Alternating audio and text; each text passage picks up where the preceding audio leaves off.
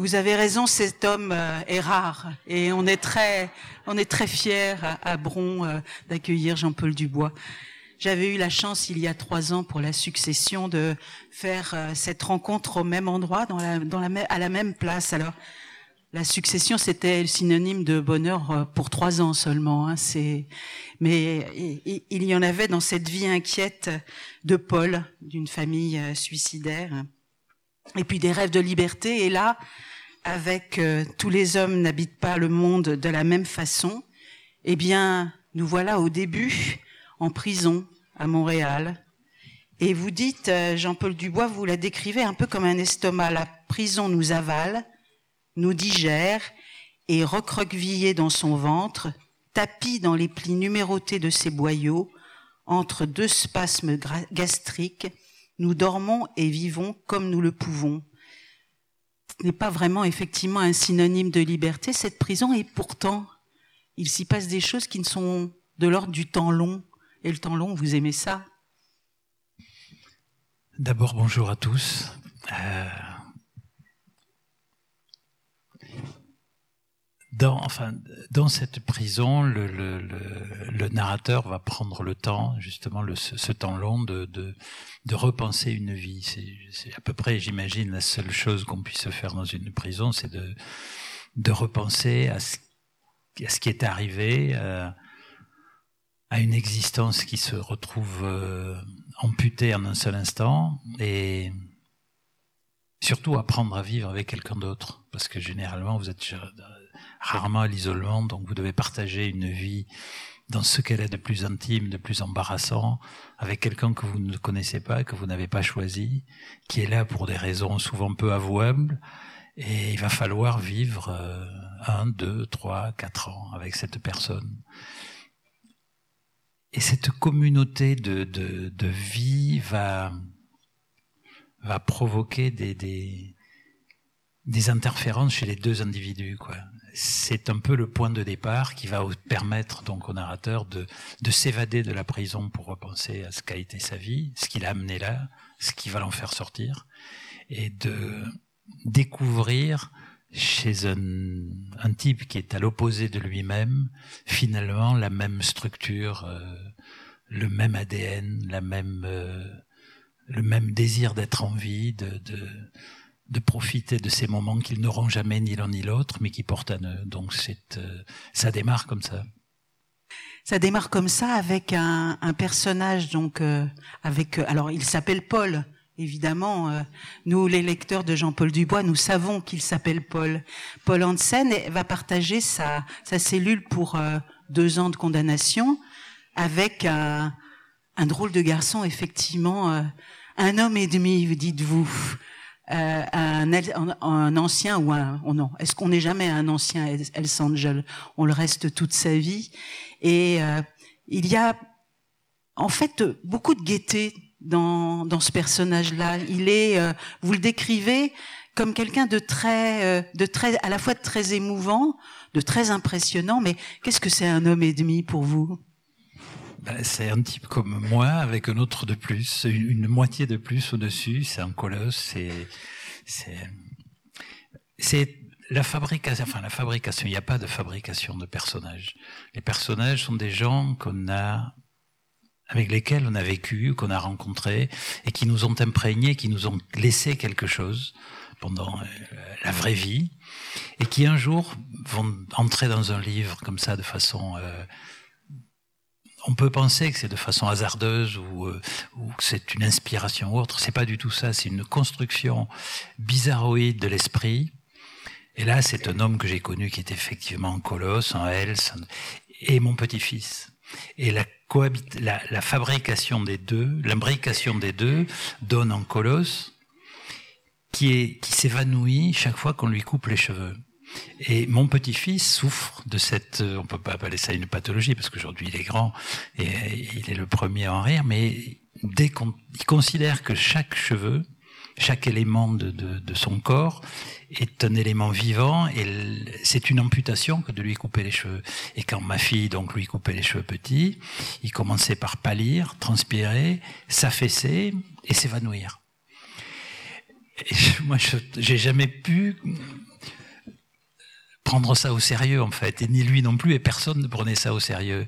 Et le, le, fait de faire entrer euh, c'est là qu'est le mystère de la fabrication d'un personnage, le fait, le fait que ce colosse, qui est un type qui a quand même tué quelqu'un, qui est, qui est dans une, une prison euh, de délinquants sérieux à Montréal, soit atteint de cette pathologie infantile inexplicable, pas grave du tout, qui est purement émotionnelle, euh, a donné ce, ce, cet homme qui est à la fois terrifiant par certains côtés parce qu'il a une, il est porteur d'une violence euh, assez terrible, mais qui est aussi quelqu'un de, qui est porteur de cette fragilité, de cette, de cette enfance qui, qui, qui continue dans sa vie pour mille et une raisons qui tiennent à son histoire et à son éducation. Et ça donne un personnage qui est euh, fragile, touchant, et dont on ne retient en définitive que cette, euh, cette pathologie capillaire qui est, qui, est, qui est dominante, qui finit par être dominante, alors que c'est un assassin. Alors il, est, oui, il est toujours contradictoire parce que euh, plusieurs fois il va décider de celui-là je vais le couper en deux. C'est une expression qu'il aime bien, que vous aimez bien, et puis euh, il aura peur d'une souris aussi, enfin peut-être d'un rat plutôt, parce que dans la prison de Montréal dont vous parlez, ce sont plutôt des rats que des souris qui viennent euh, se promener la nuit, mais c'est bien cette expression coupée en deux. Pour lui, c'est simple. Le, y a le, y a, le monde est coupé en deux, donc tout ce qui n'est pas de son monde est aussi coupé en deux. C'est une vision qui est, qui est euh, c'est très enfantin aussi. C'est quelque chose d'assez puéril d'avoir une vision.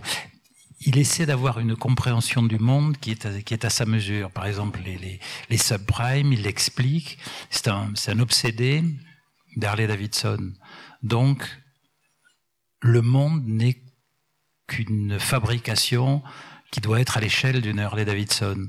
Il calcule le, la faillite des subprimes en nombre de Harley Davidson que ça représente. C'est donc toujours une vision euh, assez euh,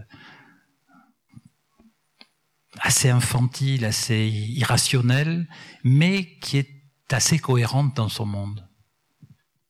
Vous disiez tout à l'heure, c'est le mystère un petit peu de la création d'un d'un personnage, mais Paul Hansen, qui est donc je disais toujours Paul, est-ce que est-ce qu'il change d'un livre à l'autre? Est-ce que vous l'avez construit euh, toujours le même?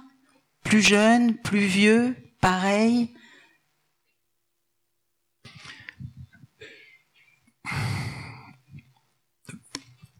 J'ai jamais eu les moyens de faire du cinéma. C'est la seule chose que j'aurais aimé vraiment dans la vie.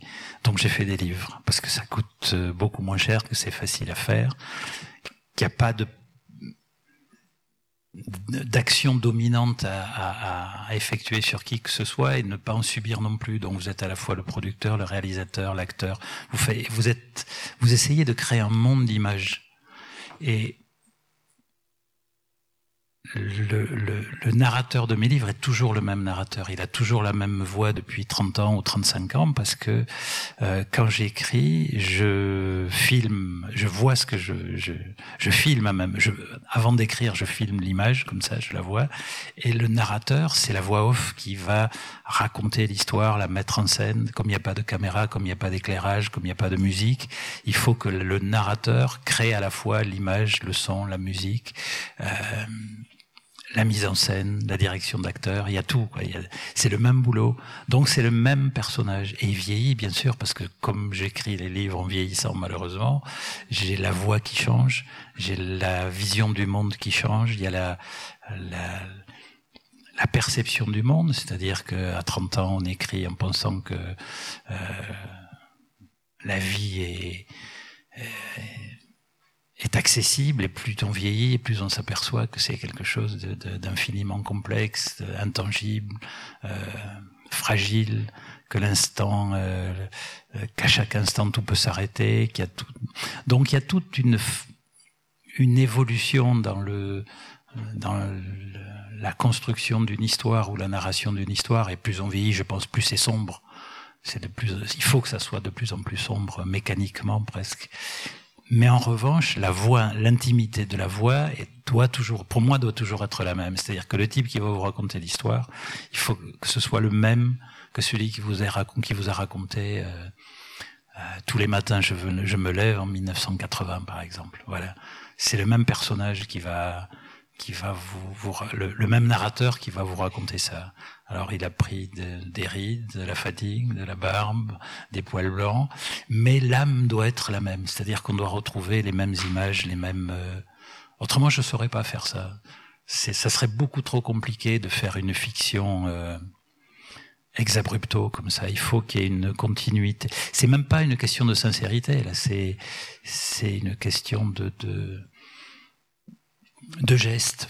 C'est un geste que je ne saurais pas faire. Fabriquer quelque chose qui n'existe pas à partir de rien et sans voix réelle, euh, ça serait très très compliqué. Tandis que là, je sais que chaque 1er mars, quand je me mets au boulot, euh, ça, ça, ça, ça vient naturellement. C'est sans effort. Quoi. Je, je, j'ai parfois honte de dire ça et c'est sans, je le fais sans aucune euh, prétention, sans aucune parce qu'il y a, il y a aucune prétention, il y a aucune fierté à avoir de ça. Mais c'est tellement facile d'écrire un livre quand on le fait comme ça. Ce que j'essaie de, de, de, dire à des gens qui, qui écrivent, et c'est facile quoi. Il faut il faut vivre d'abord, ramasser tout ce matériau, le garder, le laisser infuser pendant des années, et un jour le livre se fait tout seul ce livre-là, il a été magique, il s'est fait entièrement tout seul. Il s'est fait quasiment sans moi. Il s'est fait avec grâce à tous les gens que j'ai, euh, qui m'ont déposé des, des, des images, des strates de vie, des impressions, des émotions. Tout ce qu'ils m'ont donné ce jour-là, euh, le 1er mars, boum, c'est arrivé et ça a démarré. Et le livre s'est fait à partir d'un homme que j'ai rencontré il y a, il y a 20 ans, qui m'a marqué, que je reconnais, que je connais toujours, que je vois toujours. Et ce jour-là, ce type est devenu le centre du livre. Voilà. Avec ma voix. C'est moi qui raconte, mais c'est lui que je, c'est grâce à lui que je raconte cette histoire. Et tous les livres que j'ai faits, c'est ça, c'est grâce à des gens, euh, c'est grâce à des émotions.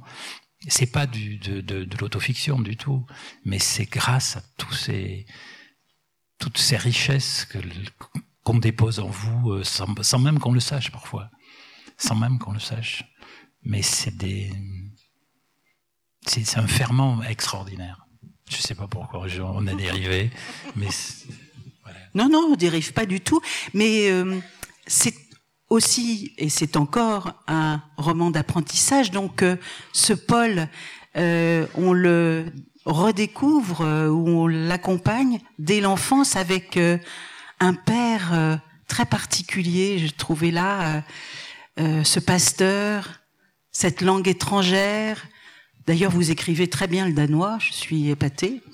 Il y a plusieurs phrases en danois. J'ai pas été vérifié auprès d'un danois si c'était juste. Ah bah, Est-ce que c'est juste? Nous, on l'a fait et la, la honte m'est montée jusqu'au jour quand euh, euh, j'ai comment dire Il y a un passage, il y a quelques passages en danois correct. Il y a un passage où je je, ne me souvenais pas du nom d'une rue qui est à Skagen, donc au, nord du Danemark, et je vais sur euh, Google Earth et je pour rechercher le nom de la rue et je vois euh, Ost, euh, je vais pas vous le faire en parce que j'ai un trou de mémoire là, mais je vois le mot et je vais sur Google Traduction et je vois euh, route des huîtres.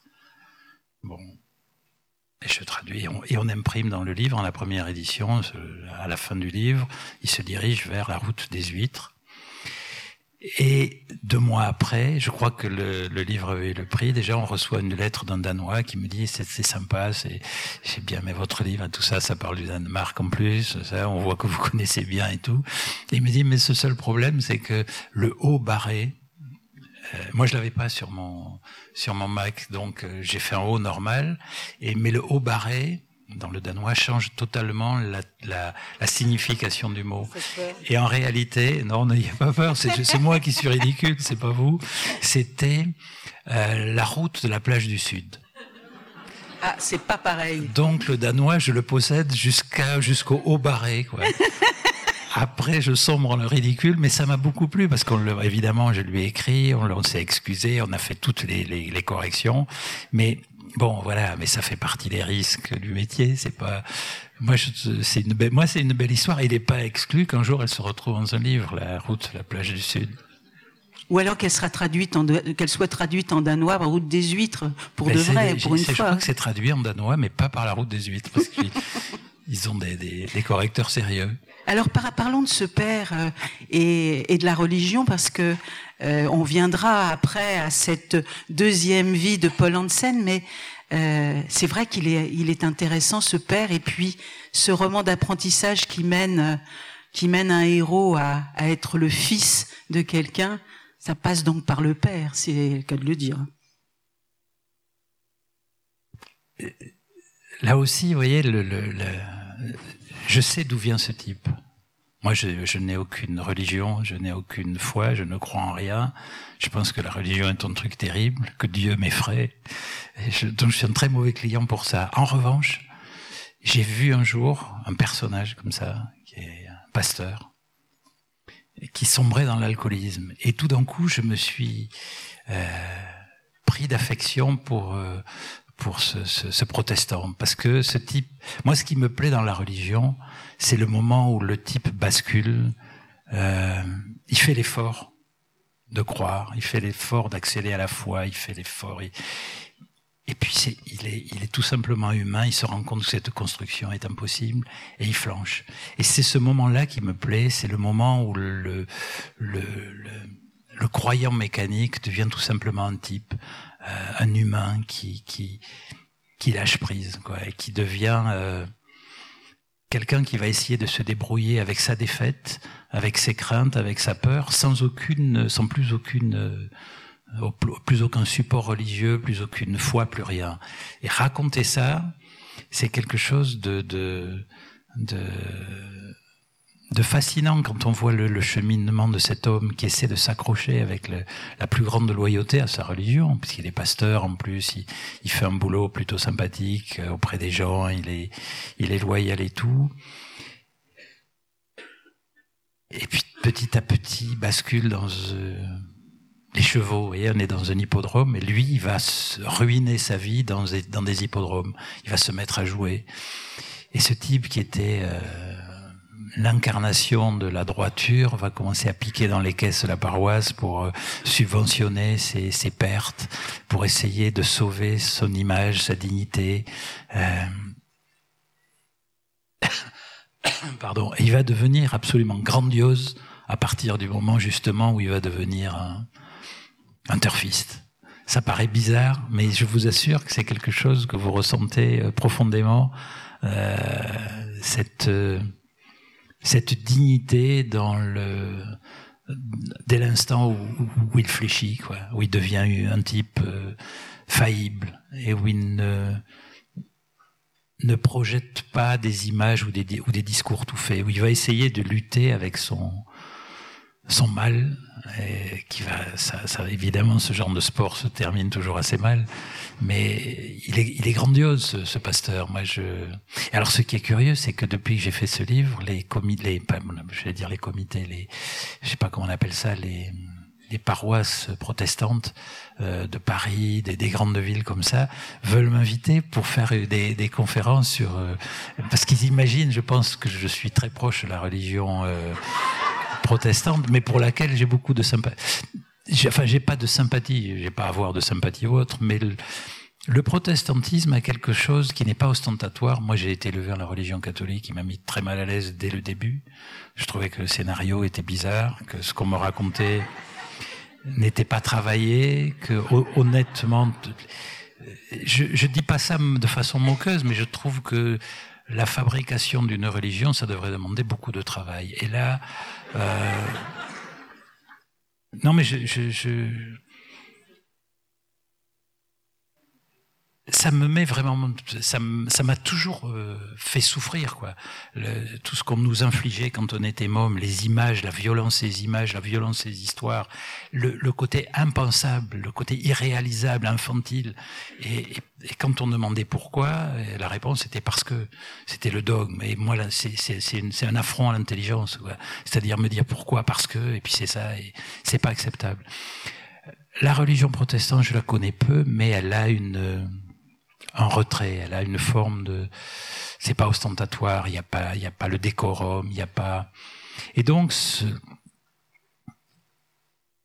j'ai une, si j'en devais choisir un jour euh, le, le, le, le, pistolet sur la tempe une religion, je prendrais protestant. Et, ça doit se sentir parce que les protestants m'aiment donc bien depuis quelque temps. Mais j'ose pas y aller parce que si je leur dis ça, je pense que c'est pas c'est pas irrespectueux ce que je dis, c'est simplement une réaction. Euh, euh, L'autre jour, je sais plus à qui à qui je, parlais, on parlait de, de, religion comme ça à propos du livre, et je lui dis c'est étrange que les, les les catholiques soient vent debout comme ça contre la PMA, alors que la Vierge Marie c'est quand même le premier truc. Euh. Mais je dis pas ça, je dis pas ça de façon irrespectueuse encore, mais c'est quand même un truc qui pose question. C'est moi, ça m'a, interrogé. Et gosse, j'ai posé des questions aussi con que ça des jésuites. Donc vous imaginez le, malaise que ça et les tensions que ça crée, quoi. Et les tensions intellectuelles, parce que moi j'ai gardé une une, une marque profonde de, de, de, cette torture, parce qu'on avait des tortures physiques, mais on avait des tortures intellectuelles aussi.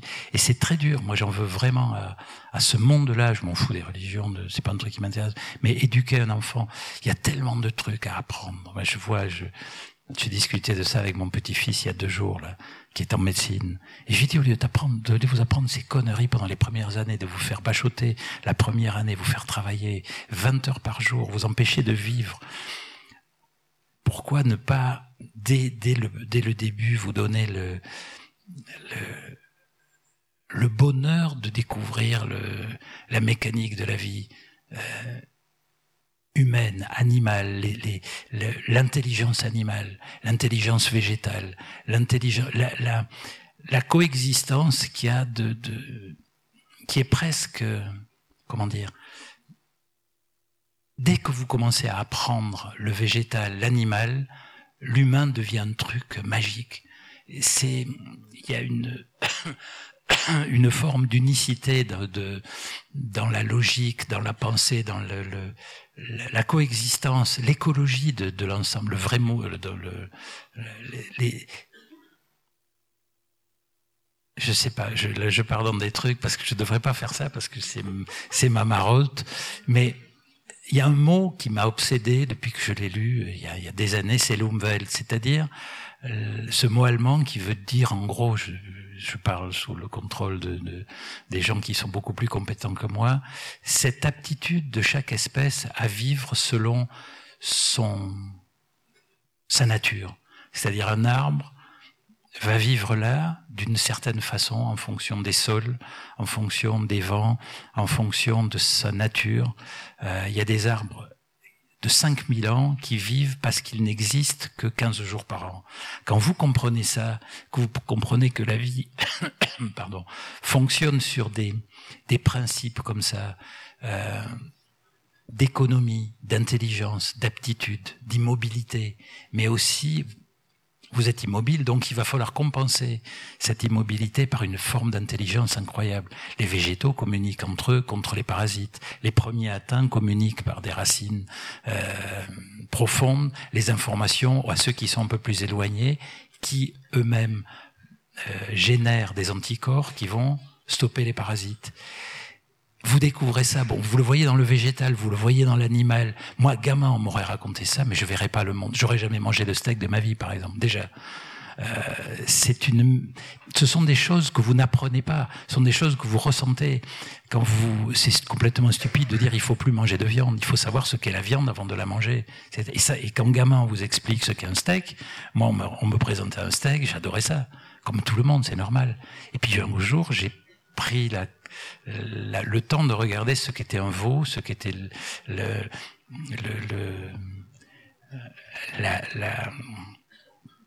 la naissance d'un veau, la séparation du veau euh, de la mère, euh, l'abattage et puis la paupiette. Et quand j'ai mangé la paupiette, j'ai eu le goût de la souffrance de toute la chaîne alimentaire. Mais c'est pas c'est pas intellectuel, c'est que vous le ressentez, c'est que vous le voyez, vous savez ce que c'est là. Vous, vous j'ai jamais appris que les animaux souffraient, enfant. Il y a une, une, connaissance, un apprentissage du monde qu'on ne confie. C'est confus ce que je vous dis, mais vous allez, je vais essayer de, de finir là-dessus.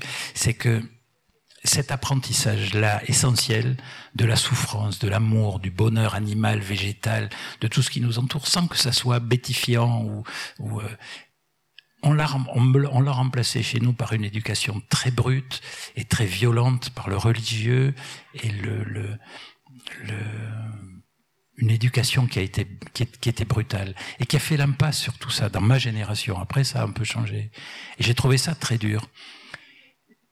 Et je sais plus pourquoi je vous dis tout ça. Parce qu'on était avec le pasteur au départ, qui effectivement est un peu faillible.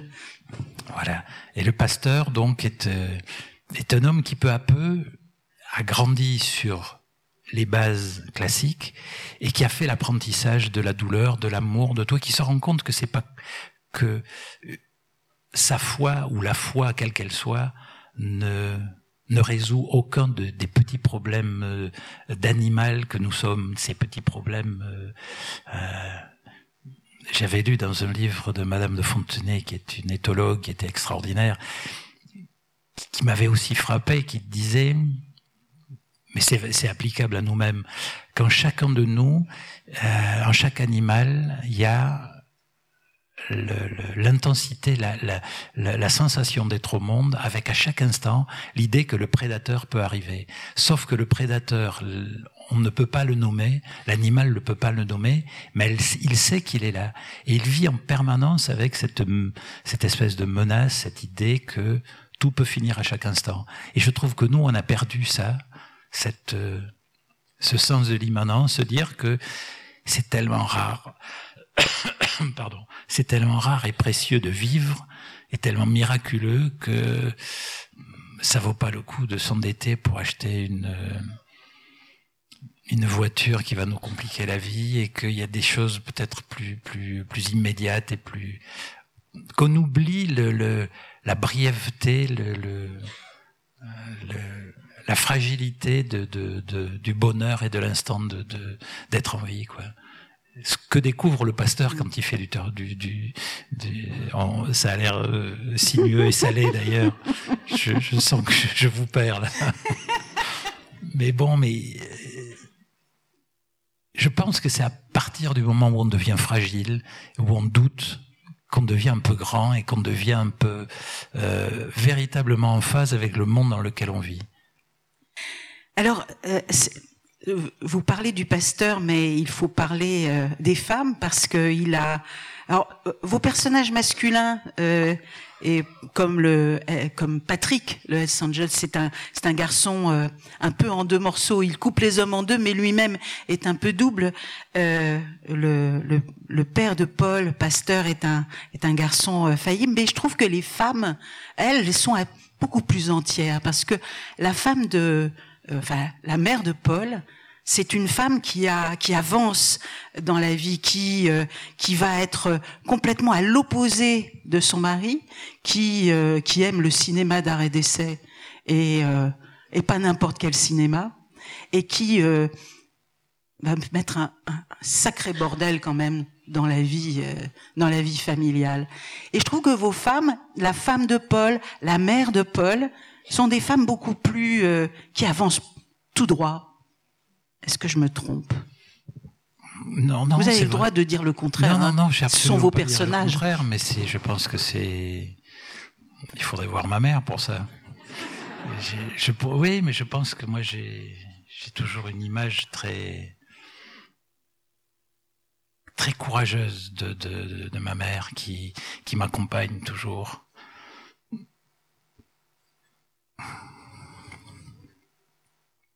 C'est très. Je pense que c'est des choses qui viennent de l'enfance. C'est une. Euh, c'est. C'est pas calculé, c'est pas politique, c'est pas euh, ni même. Euh, féministe. C'est quelque chose qui est plus profond. C'est c'est une image qui vous accompagne, qui vous a fait grandir, qui vous a montré, qui vous a donné des éléments essentiels de, de, de, construction mentale et de construction et de se tenir droit dans la vie, quoi. Euh, moi, je suis issu d'une, enfin, ma mère était quelqu'un issu d'une famille très très pauvre. Euh, la famille de mon père était une famille très riche et la famille de ma mère était une. Mon grand-père était berger. Ma grand-mère vendait des légumes au, sur des marchés euh, à Toulouse, euh, sur des, des, des voitures à bras.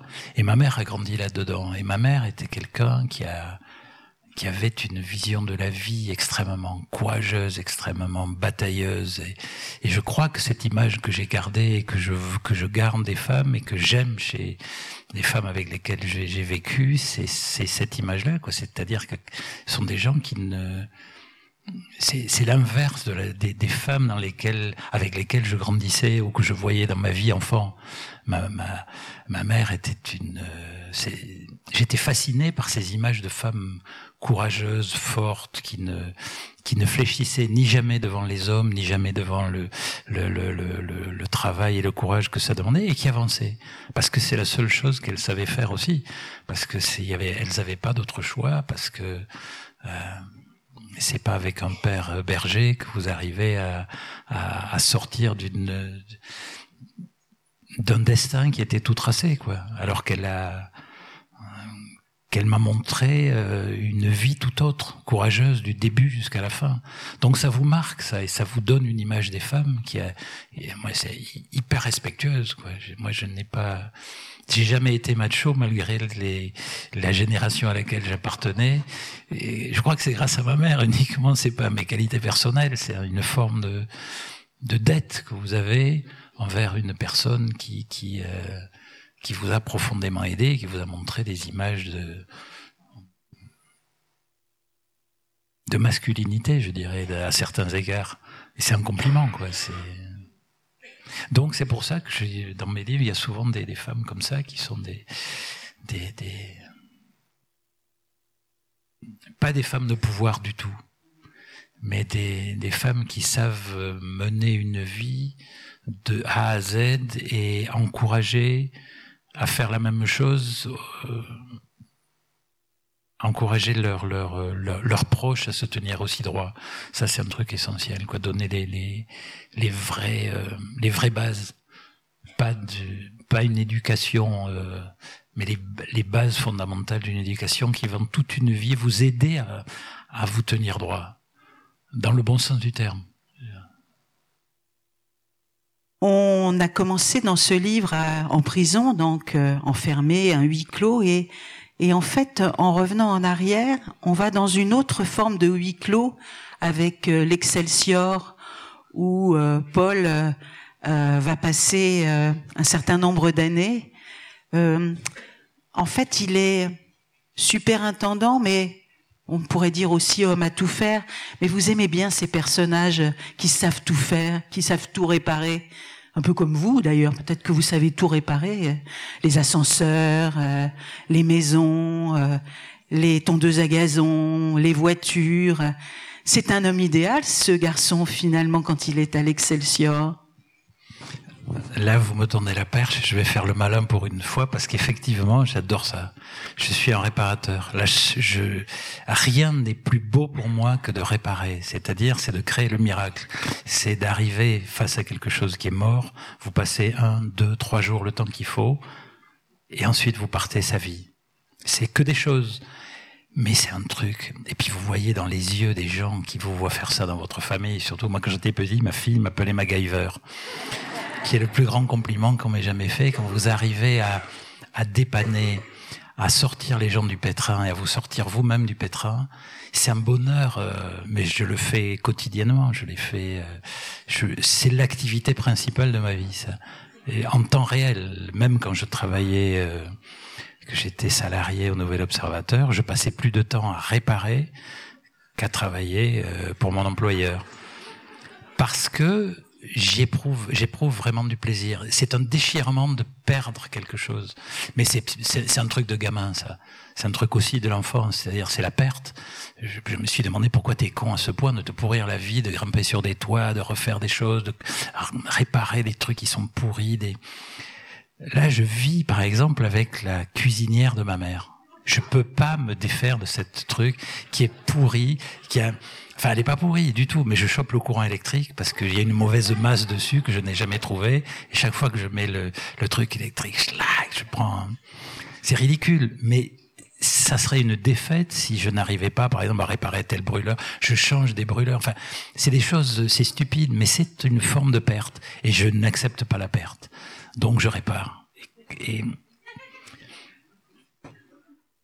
j'éprouve vraiment du plaisir à ça plus qu'à faire des livres, par exemple. Ce qui peut paraître, mais ça me sert pour les livres parce que j'ai fait un livre qui s'appelait Vous plaisantez, Monsieur Tanner, où il n'est question que de ça, que de ce monde-là, dans lequel j'ai rencontré des personnages inouïs qui m'ont euh, fasciné, quoi. Et je ne peux pas séparer jamais le livre de la vie que je mène. Je pourrais pas faire des livres si je menais pas une vie comme ça, qui est ce qu'elle est, mais qui me qui des fois me fait pleurer, me transporte de bonheur, me fait rire, me fait côtoyer des gens formidables, m'a fait, fait voyager, et tout ça, c'est un, ça se nourrit, quoi. on peut pas faire, je, moi, je pourrais pas faire l'un sans l'autre.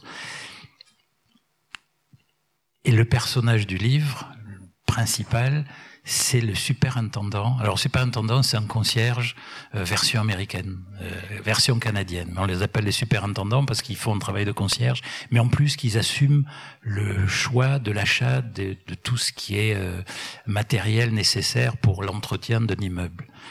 Et ce gars-là, il s'appelle Serge dans la vie. et je raconte le travail de cet homme dans cet immeuble. Mais c'est au-delà de, on s'en fout du travail. Parce qu'il fait un travail, effectivement, de superintendant, il, il, entretient tout, mais il entretient aussi les gens qui vieillissent dans l'immeuble. Ça fait, ça fait 30 ans qu'il est là, il a vu vieillir une génération, il en a vu mourir certains, il en a aidé à certains mourir. Il les accompagne, il les, il les aide, euh, il va chercher leurs médicaments quand tout est, toute la ville est prise dans les glaces et la neige. c'est un magicien, c'est un, facilitateur de vie, c'est un type affectueux, c'est un type gentil. Et j'ai voulu raconter cet homme qui m'a marqué. Et il s'avère que ma, ma belle-mère a vécu dans cet immeuble. Elle était Alzheimer. Et parfois elle sortait la nuit, ou elle se mettait dans le hall, elle s'asseyait. Et elle attendait comme ça. Et Serge se levait à 2-3 heures et lui disait Cécile, il faut rentrer, il faut monter. Alors il la prenait dans ses bras et il la montait chez, dans son appartement. Des fois, il ouvrait le, le, le rideau, comme ça, il voyait ma belle-mère assise à l'arrêt du bus, de l'autre côté, par moins 20 en chemise de nuit. Serge s'habillait, il la prenait dans ses bras, il la remontait dans l'immeuble. Mais il n'a pas fait ça que pour elle, il faisait ça pour, il fait ça pour tout le monde, il le fait encore aujourd'hui. Donc quand vous voyez un personnage comme ça, puis il m'a parlé de son travail, de son obsession de, d'entretenir l'eau de la piscine.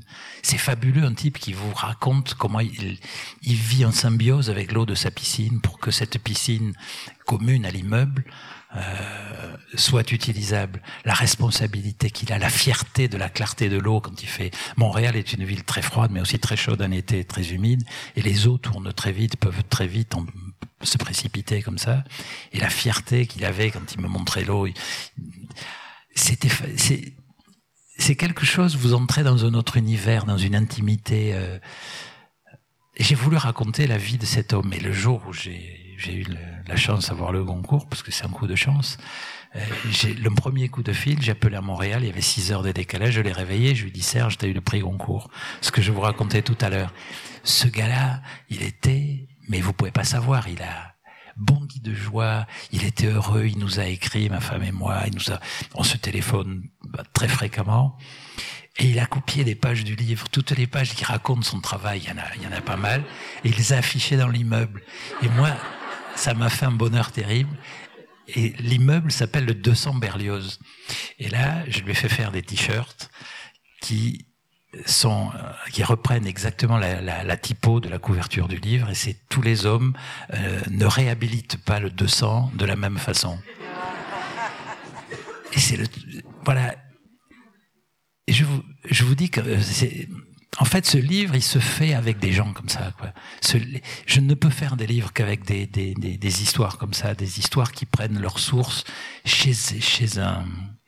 C'est mes racines à moi, vous voyez, c'est des racines qui communiquent entre elles en souterrain, qui ne se voient pas, mais qui, qui, alimentent une narration, une imagination, euh, une générosité de, de, euh, fabuleuse de ces gars-là. Et donc lui, euh, je, je l'ai imaginé, je n'ai rien imaginé de sa vie réelle, mais j'ai imaginé ce que pouvait être la générosité d'un d'un homme comme ça, soudain confronté à un cost killer, un type qui va arriver là et qui va dire bon ça on va couper, ça on va couper, vous n'êtes pas là pour. Euh, ah il y a une histoire extraordinaire qui est arrivée, je vous, elle est dans le livre mais je vous le raconte. Il y a les gros travaux, il peut pas les faire parce que c'est un immeuble de, il y a sept étages. Donc il a fallu refaire une façade et euh, une partie d'une façade qui avait été attaquée par le gel. Et il y a une entreprise qui est venue. Malheureusement, l'échafaudage euh, un matin a, a, a, basculé et il y a un ouvrier qui est tombé du septième étage. Serge était en bas et ce type est mort dans ses bras. Il s'en est jamais remis.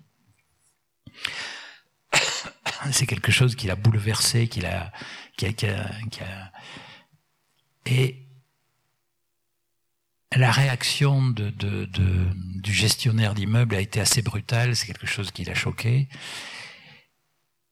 Et j'imagine, et donc ça m'a, ça m'a poussé à, à rentrer un peu plus profondément en lui, à imaginer ce que peut être le bouleversement de, mental que peut ressentir un homme qui a une telle vision du monde, une perle une telle pratique de, de, de l'humanité face à quelqu'un qui va lui dire je vous paie pas pour euh, suivre des obsèques d'un type qui ne travaille même pas pour nous et est-ce que vous êtes assuré est-ce que vous avez vu si son système d'assurance si on était couvert par le système d'assurance?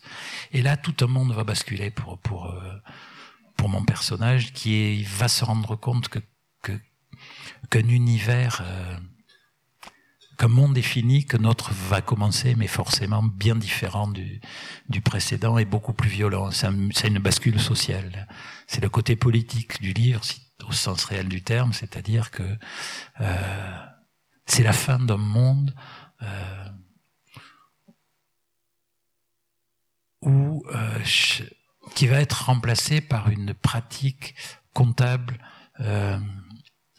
évaluée de chaque action c'est-à-dire qu'on va la déconnecter de son, de son but et on va l'évaluer. C'est-à-dire, et si c'est pas rentable, on va couper.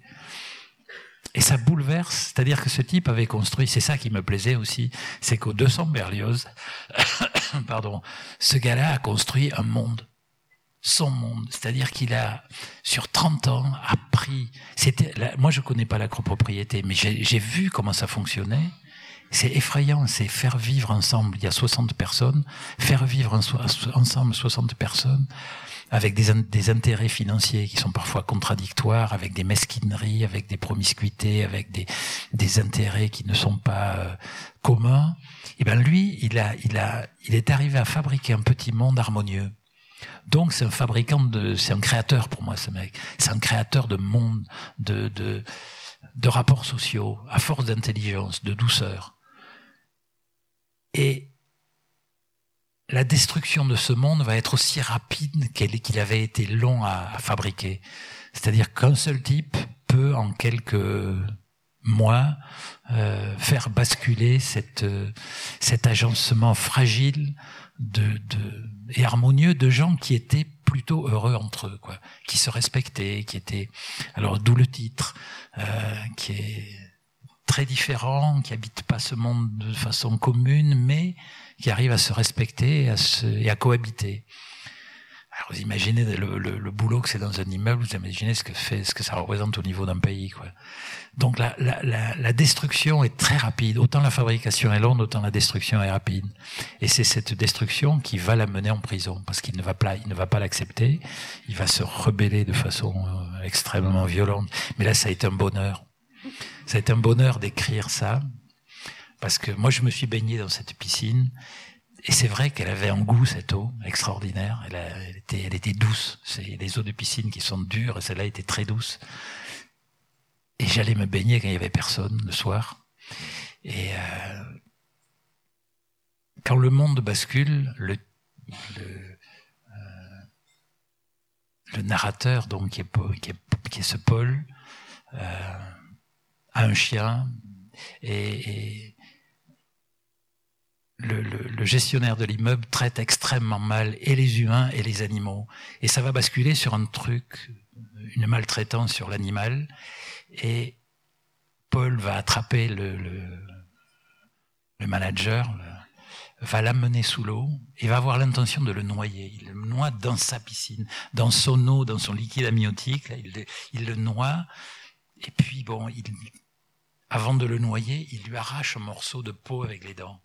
Et je trouve ça, ça a été pour moi un bonheur, vous allez me prendre pour un cinglé, mais c'est un véritable bonheur d'écrire ça quand vous, vous montez dans la tension et dans la douleur, dans la, dans l'humiliation qu'on fait subir à cet homme, et le, c'est Spartacus, quoi. Il, il arrache un morceau d'épaule à ce gars-là.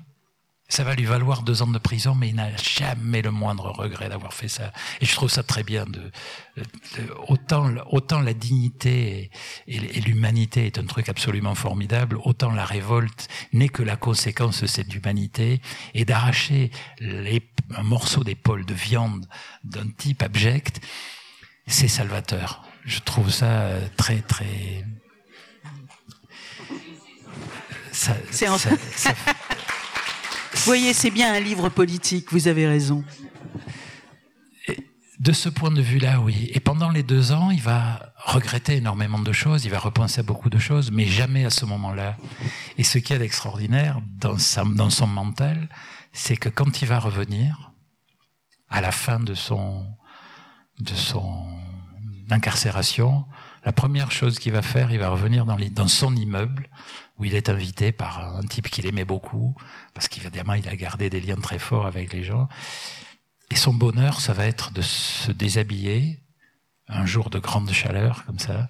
Mais il faut imaginer, là, il faut la voir au cinéma. Moi, je l'ai vu dans ma tête au cinéma, je l'ai tourné en détail et tout, je connais l'endroit et tout. C'est le moment où il se déshabille, devant tout l'aéropage de, de, la nouvelle direction et tout, qui est au soleil. Mais il y a quand même, deux ans après, il y a quand même la marque et la cicatrice. Du... Et, alors, et il rentre dans l'eau comme ça, il plonge dans son eau, qui n'est plus son eau, et il nage comme ça, mais il ne réapparaît que très lentement, vous savez. C'est des longues apnées. Il remonte comme ça, un peu comme, les, comme nagent les baleines. Et il s'arrête comme ça, il regarde juste le type qui l'a envoyé en prison pendant deux ans, qui a humilié et détruit son monde. Il fait juste, il, il le regarde. Et ils se disent, ce n'est que ça, quoi. Le pouvoir, ce n'est que ça. C'est ce petit bonhomme avec sa cicatrice. Et son bonheur, c'est de voir se lever toute la clique et la voir quitter la piscine. Et lui reste dans son eau, et puis s'en va, il disparaît. Et ce moment-là, c'est, pour moi, dans l'écriture du livre, ça a été un moment magique de bonheur, de, de d'imaginer Serge capable de, de, se baigner dans son... Parce que, ah oui, attendez, il y a un truc aussi qu'il faut savoir. Non, non, mais je... je... C'est-à-dire que moi, je vis aussi dans mon monde et j'oublie des choses. C'est que la plupart des, des, des, des intendants et des superintendants qui entretiennent des piscines pendant une vie quasiment dans les immeubles, ils n'ont pas le droit de se baigner dedans. Donc ça, moi, quand j'ai appris ça, ça me, j'étais malade. Lui, il a le droit parce que c'est un têtu, c'est un, un type aussi qui se fait respecter et il, peut, mais bon, quand, quand il se baigne par une forme, là aussi, vous savez, on retombe là au 19e siècle, il se baigne quand tout le monde, comme moi, comme quand tout le, quand tout le monde est rentré le soir, euh, que tout le monde est dans les dans, dans l'appartement, lui, il va se, se rafraîchir. Je trouve ça, c'est une violence pour moi, c'est, c'est, c'est, euh, pas acceptable, quoi. Donc, c'est d'autant plus jouissif de l'imaginer se baigner là-dedans et dans son eau dont il m'a parlé cent et mille fois quand il la perd, la, crainte de perdre l'eau, de la voir. Euh, voilà, là je, suis au port de la psychiatrie.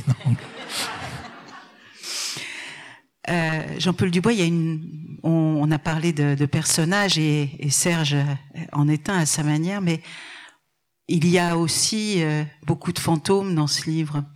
Et les fantômes, c'est pas la première fois qu'on les voit dans, dans vos livres, mais je trouve qu'ils sont extrêmement importants là. Et il y a des fantômes humains, il y a des fantômes euh, de chiens. Donc c'est, mais c'est pareil. Et alors, vous allez nous parler des fantômes, mais moi, je voudrais dire deux mots quand même de Nook, la chienne dont vous parlez, parce que euh, il y a, vous expliquez comment un animal peut se nicher comme ça dans entre le bras et, la côte flottante. Et euh, je trouve ça, voilà, je, me faisais plaisir en disant ça. Mais parlons des fantômes. Ben, moi, j'ai toujours vécu avec des, ce que j'appelle des fantômes, c'est-à-dire les gens qui sont partis, que j'ai, pardon, que j'ai aimés, qui sont partis et qui me lâchent pas.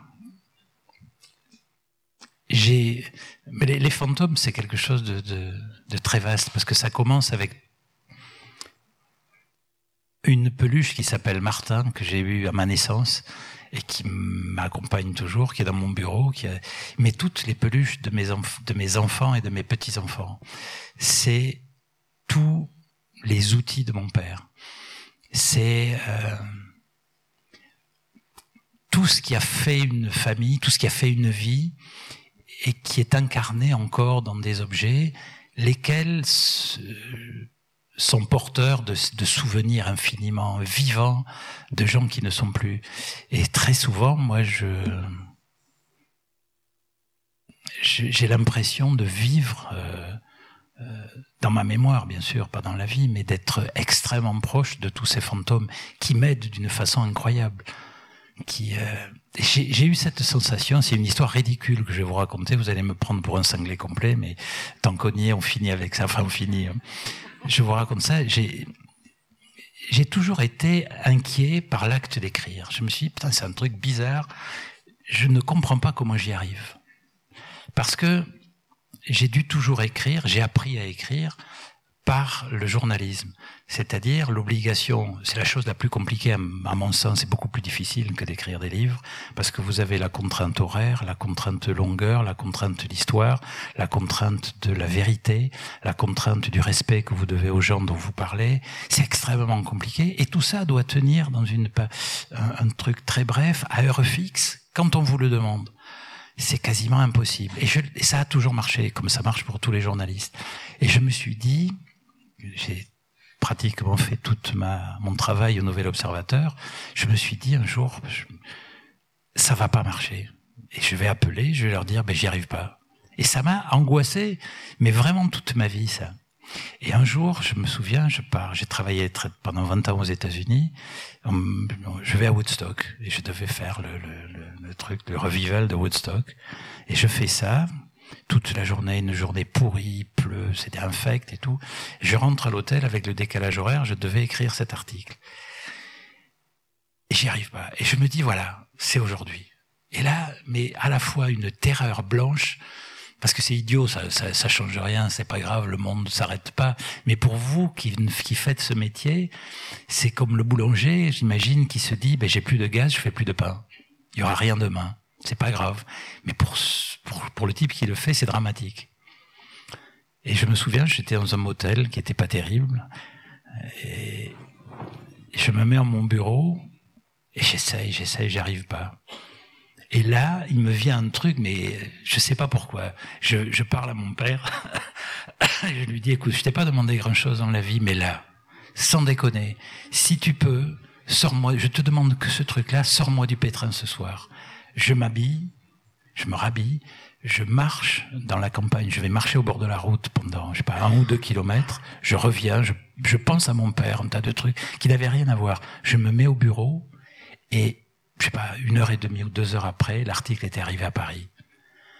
Je me suis dit, bon, bien sûr que mon père y est pour rien, mais c'est la magie des fantômes, c'est-à-dire cet homme m'a habité à un tel point, m'a donné, m'a redonné une confiance euh, par sa mémoire, par sa voilà ce, ce, cette espèce de,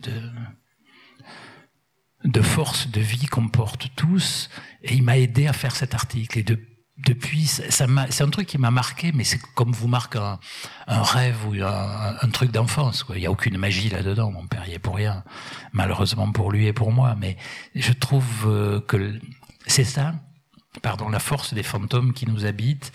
Le chien, les chiens que j'ai perdus, ils sont tous avec moi. Ils sont tous avec moi parce que parce qu'on a vécu euh, toute une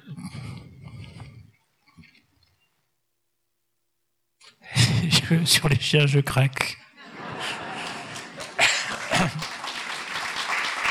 Mais c'est une présence qui est, qui est, qui est, phénoménale, quoi, qui est euh, qui, renforce énormément le, le, le, goût de vivre et les détails, le, détail de chaque chien, de chaque comportement, les regards, c'est un truc fabuleux. Donc, euh, mettre ça dans un livre, c'est euh, infiniment agréable hein, de les faire euh, de les faire revenir comme ça. Allez, on va aller vers quelque chose de plus léger, mais qui, qui est très important. Euh, vous parlez euh, de voitures, vous, bon, c'est, c'est, les moteurs, les voitures. Euh, on lit Jean-Paul Dubois, on sait que à un moment ou à un autre, il y aura. Mais alors, la Hero 80, moi j'ai été voir sur Internet parce que je connais pas les voitures comme vous, mais c'est, c'est une héroïne c'est un échec, euh, c'est un échec extraordinaire, mais qui, est, qui, a une, qui a une légende.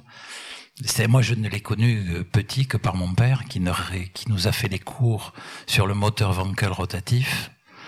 Alors déjà, le moteur à piston, quand j'étais petit, euh, j'avais du mal, mais là, le piston rotatif, c'est-à-dire que les explosions ne se font pas sur des cycles euh, verticaux, mais horizontaux, comme ça, avec des c'était un truc. Et lui ne rêvait que de ça. Je sais même pas s'il avait, s'il avait envie de cette voiture, mais l'ingéniosité du système de Wankel euh, a fait que c'est devenu pour moi un, objet mythique cette voiture. Et quand j'ai fait le livre et que je pars en Norvège, au Danemark avec euh, mon père, ça ne peut être que dans une. Euh, alors cette voiture, il faut savoir qu'elle a eu une, une, image extraordinaire comme ça. C'était avant-gardiste, bien plus que la voiture électrique ne l'est aujourd'hui. C'était très très élitiste comme concept, euh, mais ça a été un échec total parce que ça a foiré complet. Euh, la marque NSU qui l'a faite a disparu après, a été avalée par Auto Union qui elle-même est devenue aidez-moi aujourd'hui, les, quatre euh, Audi, Audi, excusez-moi. Et ça, c'est la honte. Et, donc, ça a été un échec total. Mais là, aussi, c'est une légende. Vous, vous, vous allez voyager dans l'inquiétude, euh, dans une voiture de légende, sachant que vous allez partir, mais que vous n'allez vraisemblablement pas arriver. Et voyager comme ça, moi j'ai vécu, j'ai souvent voyagé dans des voitures dont je savais que qu'elles ne me mèneraient jamais où je voulais aller mais le bonheur d'être dedans et, cette forme d'inquiétude en vous disant bon qu'est-ce est-ce que j'ai est-ce que j'ai tout ce qu'il faut pour euh, sortir de là? Est-ce que ça fait là aussi une une légende une histoire des souvenirs des donc les voitures les objets tout ça concourt à c'est de la littérature. Je sais pas comment. Je sais, pour moi, c'est pas de la littérature tout ça. Je sais. C'est. On a en France une vision de la littérature qui est extrêmement noble. Et moi, je suis pas dans la dans le, le la branche la famille noble. Je me sens pas noble. C'est une littérature de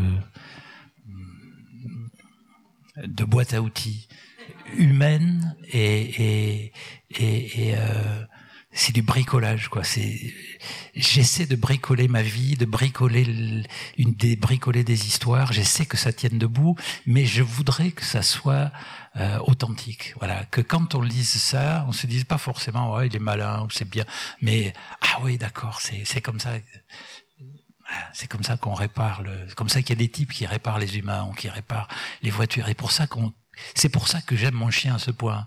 C'est pour ça que je quand je pense à mon père, dans mes livres, par exemple, j'ai retrouvé les odeurs de mon père. Ça, c'est un truc phénoménal. Ça, c'est le mécanisme du, cerveau. C'est une, autre de mes marottes. C'est savoir comment se fabrique un livre. Euh, grâce à la mémoire morte, j'ai discuté avec des, des, neurologues avec ça euh, sur ces sujets parce que c'est vachement étrange de se mettre au boulot le 1er mars et de finir le 31 et de savoir que tout va tenir là-dedans quand vous faites un livre. Ça paraît bizarre au départ. Et puis j'ai questionné des neurologues sur cette mécanique de l'esprit, pourquoi un esprit était capable de produire autant de, de, de matière comme ça sur une période aussi courte, intense, 15 à 16 heures par jour. Euh, ils m'ont expliqué ça, que tout, tout est. Enfin, ils m'ont, ils m'ont pas expliqué ça, mais ils m'ont dit que la mémoire morte était un stock, on scannait en permanence tout, qu'on gardait tout, et que sur des périodes de demande intense de l'esprit, il était sur un temps assez court capable de produire de la mémoire, des souvenirs, des sentiments, et donc des odeurs. Et donc j'ai retrouvé. Alors est-ce que c'est l'odeur et l'eau de toilette exact, mon père? Je me souviens du nom, c'était cuir de Russie. Mais est-ce que ce cuir de Russie était le cuir de Russie de l'époque, celui que j'ai senti? Je sais pas, mais j'ai retrouvé ça grâce à un livre, le tableau de bord de la voiture. la texture des tissus. Vous arrivez à retrouver, à refabriquer pour soi, ça n'a aucun intérêt pour vous, lecteur, mais pour moi, euh,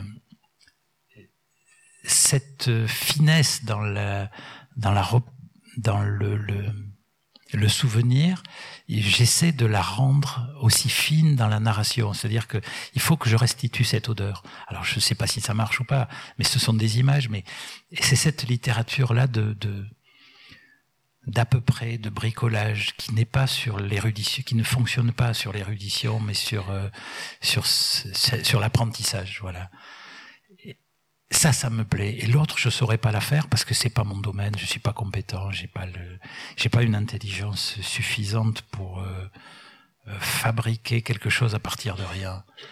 J'aime bien euh, fabriquer à partir de, de, de ces petites, de ces petites choses.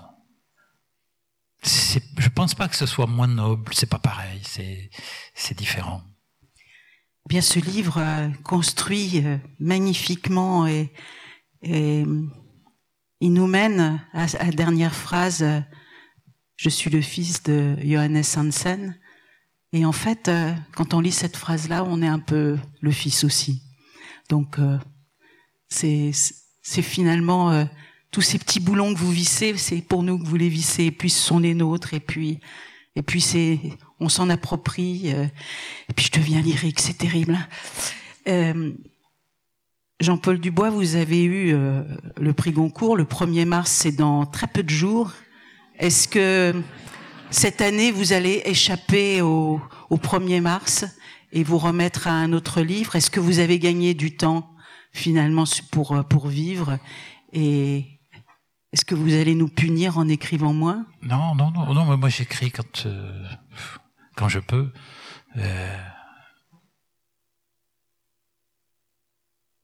Un prix, ça change rien. Rien du tout.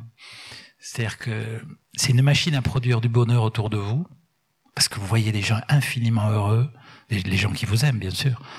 Euh, vous voyez votre euh, maison d'édition, qui est une petite maison qui tout d'un coup accède à un truc euh, qui est assez phénoménal, parce que c'est c'est rare. Et tout ce bonheur qui est autour de vous, ça vous bouleverse. Et moi, je traverse ça, mais en toute, euh, je dis ça en toute franchise, sans rien ressentir. Euh, ça ne fait rien. Ça ne vous dites pas. Euh, c'est même pas de la joie, c'est quelque chose. C'est la vie d'un autre. Tout d'un coup, vous avez la vie d'un autre pendant un ou deux jours comme ça. Et puis après, vous retrouvez votre vie à la maison, votre chien, les, la boîte à outils, et, et, vous reprenez la boîte à outils là où vous l'avez laissée, quoi. Et moi, ça ne changera absolument rien. C'est-à-dire que je ferai un livre, euh, comme je j'essaye de les faire, le moment venu, quand quand un autre Serge ou quand un autre euh, l'autre jour j'ai failli. Si j'en ai un en tête, parce que j'ai eu l'image pendant Enfin, non, c'est pas c'est, ça n'a aucun intérêt. Mais je, je passe pour quelqu'un de, d'assez calme et placide. Et je déteste ça parce que j'ai une colère souvent rentrée euh, que je n'exprime pas et qui me bouffe. Et je me suis dit l'autre jour, mais sous la douche, parce que je m'étais engueulé avec quelqu'un Et je me suis dit, pourquoi tu ferais pas un livre qui s'appelle Devenir Bukowski? C'est-à-dire cette espèce de brute littéraire, sympathique, génial, qui m'a donné, Bukowski, moi, il m'a donné, je suis venu au livre par les Américains, c'est-à-dire John Updike, qui était un type dont j'ai lu les 37 livres, et qui, comme, vous voyez, la dernière phrase qui est, qui est euh, à la fois terrifiante et, humble, qui est Je suis le fils de. Mais qui fait toute une vie pour se rendre compte qu'à la fin, il n'est que le fils de. Et ben Bukowski, dans un de ses livres qui s'appelle Rabbit en paix, qui est un très très beau livre, qui est une suite de, d'une trilogie, il va mourir. Il est sur son, à l'hôpital, il a une crise cardiaque, et il a un fils qui déteste. Et le fils le déteste et lui déteste son fils. Mais à la fin, le fils tente une réconciliation, pas une réconciliation, mais il va le voir sur son lit de mort et il essaie d'avoir un lien avec son père. Et là, mentalement, le père dit, je sais ce qu'il veut, je sais ce qu'il cherche, mais je ne lui dirai jamais. Et je trouve cette relation entre la dans la filiation qui est glaçante, qui est à la fois effrayante et moi, j'ai peur de, enfin, j'ai pas peur parce que c'est, je sais que ça, ça, se passera comme ça, que le moment venu, je me dis que je ne serai le fils, que je, suis le fils de mon père, c'est tout.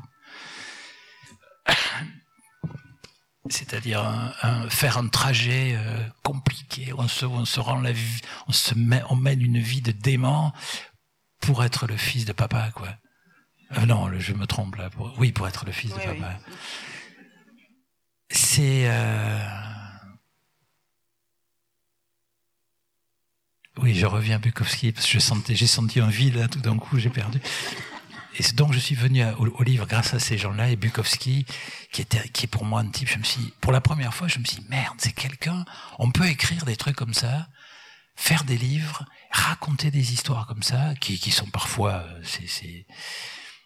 Et ça m'a complètement décomplexé. Je me suis dit bon, ça, c'est une, une, filière à suivre. Et puis, c'est un voyou. C'est enfin un voyou, c'était pas un voyou du tout, mais c'était un, sauvage. Et moi, je me sens sauvage comme ça, mais j'ai jamais, comme j'ai été éduqué dans la contrainte, dans le, dans le, j'ai jamais exprimé. Et je me suis dit, est-ce qu'à mon âge, je vais pas, pour, je vais pas devenir Bukowski et faire un livre qui raconte, qui s'appellerait d'ailleurs Devenir Bukowski, et qui raconterait euh, la transformation d'un type qui est bon, qui est un type euh, classique, normal, qu'on ne remarque pas, et qui, parce que je suis allé sur la tombe Bukowski, et, et je suis allé voir à, à Palos Verdes cette, cette, euh, cette tombe qui est un petit carré de marbre comme ça dans la terre. J'ai demandé le numéro à l'entrée, on m'a donné le numéro de la tombe. Donc vous arrivez, il y a juste ça, et vous voyez euh, Bukowski, et en dessous il y a un petit, un petit boxeur comme ça, et en dessous il y a Don't Try. Et je me suis dit, merde, ça lui va bien, ça aussi. Et après avoir fait les, le, donc le tour de ce cimaillère et tout, j'ai, j'ai ressenti quelque chose de, de, très très émouvant pour ce type-là, qui est euh, tout autre chose que l'image qu'on a eue de lui, euh, d'ivrogne, de, de, mais mais qui n'hésitait pas quand il le fallait à, à mordre l'épaule d'un mec qui possédait le, qui, qui détenait le pouvoir pour l'expliquer que dans la vie il y avait autre chose que même pour des gens euh, comme lui que, que la génuflexion quoi. La génuflexion c'est pas un geste très noble et Bukowski m'a toujours donné l'envie euh, de ne pas la faire. Et c'est euh, donc le, le, les prix, quels qu'ils soient, qui, qui vous honorent et qui sont des, des, des, gestes très, très chanceux surtout, parce que la chance joue beaucoup, la bonne année, le bon livre, le bon moment, c'est des, des, des, alignements de, de, de chance comme ça. C'est euh, ils, ils se font en dehors de ça, ils se font grâce à des à des Bukowski, à des Serge, à des, des types qui vous ont euh, stimulé dans la vie. Et, et, si je peux devenir Bukowski, j'essaierai, je vous assure, le, un 1er mars de m'offrir ce luxe. Bon, écoutez, euh, en tout cas, Jean-Paul Dubois, ne changez rien. Merci pour euh, ce moment avec vous. Merci.